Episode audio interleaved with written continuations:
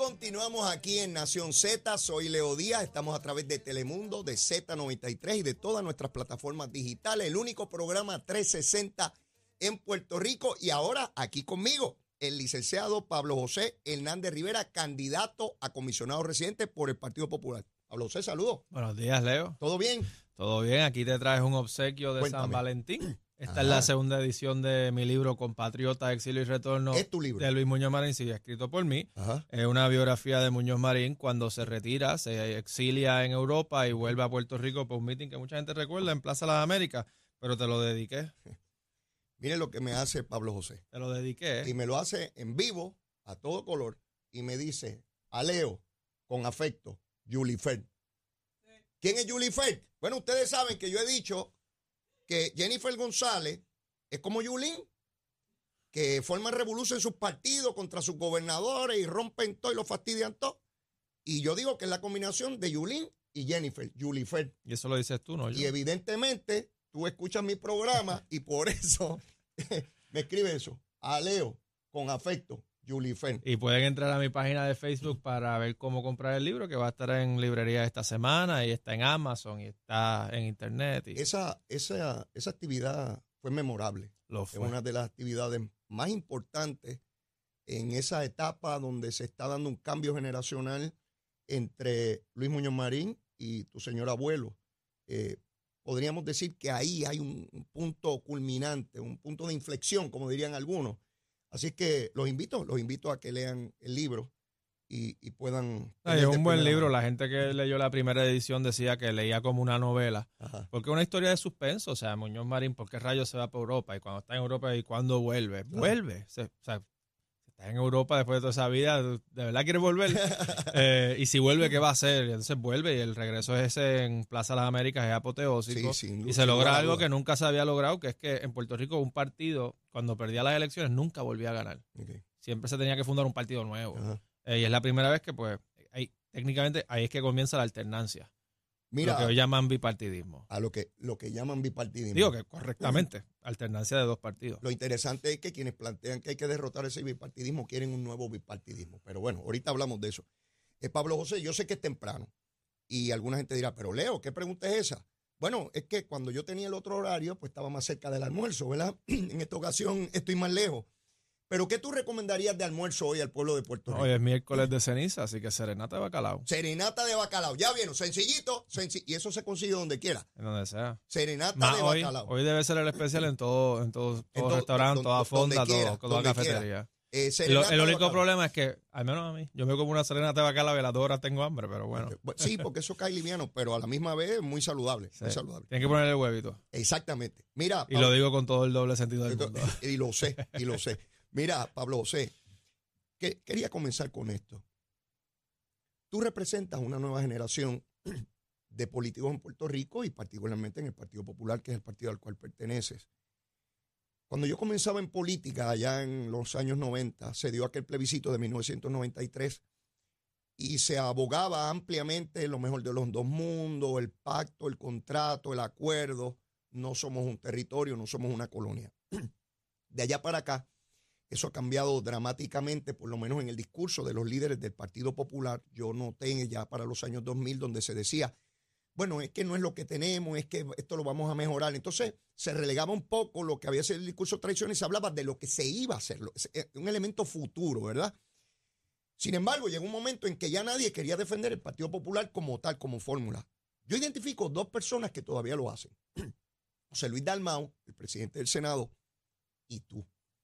Y lo haces muy vivo, muy fuerte, convencido. Y cuando te escuché la primera vez decía, pero él representa una nueva generación, pero está abogando por lo que abogó Muñoz Marín, su abuelo, y ese liderato histórico institucional del Partido Popular.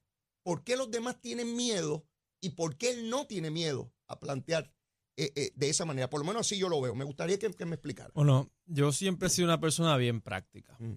Y como yo veo estas situaciones, yo no creo que el estatus va a cambiar pronto. Y yo creo que hay que enfocarnos en, economía, en buscar la paridad en fondos federales, en poner los fondos federales que se designaron a raíz del huracán finalmente a correr. Yo sé que ya está empezando un poquito, pero se ha tardado más de lo que debería. Y en cuanto a estatus, pues yo lo veo bien sencillo. Mm. Yo no creo que Puerto Rico puede pagar contribuciones federales, que es lo que le tocaría si fuera Estado. Creo que la eliminación de la 936 fue una especie de preámbulo hacia la situación fiscal de la estadía y fue nefasta. Y por otro lado, yo creo que Puerto Rico no puede existir con el mismo nivel de calidad de vida que tiene ahora, bueno, malo, inferior, como lo quieras poner, pero con el mismo nivel, si fuera un país independiente. Y de la única manera que tú ves balancear esas dos realidades, el que no puedes pagar contribuciones federales, el que necesita los fondos federales, que aquí la gente necesita Medicare, Medicaid, eh, Seguro Social, PAN, es bajo un estatus intermedio de autonomía, que es lo que se llama el Estado Libre Asociado, que si tiene un montón de defectos, que si no es eso todo, siempre, nadie lo está negando. Eh, pero es lo mejor de los dos mundos. A mi manera de verlo, yo sé que a la tuya y a la de muchos puertorriqueños no. Y yo no soy tímido en defender eso. Porque, ¿qué pasó en el Partido Popular? Yo creo que tanto el Partido Popular como el Partido Nuevo Progresista, los dos se han desviado de sus orígenes y de sus raíces. Explícame eso. Al menos yo voy a hablar más del Partido Popular, ¿verdad? Pero también voy a hablar un poquito del PNP. Este era un partido que defendía las causas justas, la gente marginada, eh, que, siempre estaba del lado de, del oprimido, por así llamarlo. Y recientemente se ha percibido como un partido que gobierna mal, que tiene la misma cantidad, los mismos problemas de corrupción que combatía en sus orígenes. Eh, y en el caso del PNP, pues además de también tener ese problema de corrupción, el PNP originalmente era un partido que se proyectaba como un partido moderno, era un partido más pragmático. O sea, la gente recuerda que Luis Ferré fue con Hernández Colón a defender las 936. Eh, y luego de eso, ¿qué pasó? Pues el fanatismo ideológico se apoderó del PNP y, tanto Rosselló como Romero entregaron eso eh, y dejaron que el Congreso los eliminara. Y hoy en día ambos han visto un deterioro que yo creo que se refleja en su decadencia de respaldo electoral. O sea, ah, ah. aquí tanto el PPD como el PNP han bajado de 47% en el 2012 a 33 y 31. O sea, que yo sé que yo no estoy solo cuando yo le digo a la gente, mire, yo estoy frustrado con mi partido y por eso es que yo corro ahora. Porque yo soy un tipo joven, yo tengo 32 años, yo estaba trabajando, yo tengo, poca gente sabe a qué yo me dedicaba, ¿verdad? Pero yo era abogado y luego consultor en asuntos de gobierno en Washington. Eh, yo tenía 32 años, recién casado, nos iba muy bien. Ah. Después de las elecciones de 2020 dije, contra, estamos llevando el Partido Popular a una hecatombe, eliminando el centro del panorama, y yo no tampoco quiero que Puerto Rico se convierta, ni que tenga dos partidos flojos, ni que los dos partidos, estando flojos, desaparezcan y los sustituyan partidos extremistas y peores. Eh, Pablo José, haces un diagnóstico severo eh, de, tu partido, ¿verdad? Estás hablando de, hablas del PNP, pero tú perteneces al Partido Popular. Una vez reconocido lo que a tu juicio es un problema, y sé que tengo que irme ya mismito a la pausa, pero quiero dejarlo planteado. Una vez tú reconoces ese deterioro, que por lo que me explicas me da la impresión que es institucional, ¿verdad? No, no, por, no por los dirigentes y de muchos años. Eh, ah, no, no, es para culpar a ningún individuo. Por eso, ¿cómo revertir esa realidad? ¿Cómo, cómo cambiarla? ¿Cómo tú te ves como un actor, eh, eh, como un actor que va a iniciar ese cambio, que obviamente los cambios no, no los produce una sola persona, por supuesto.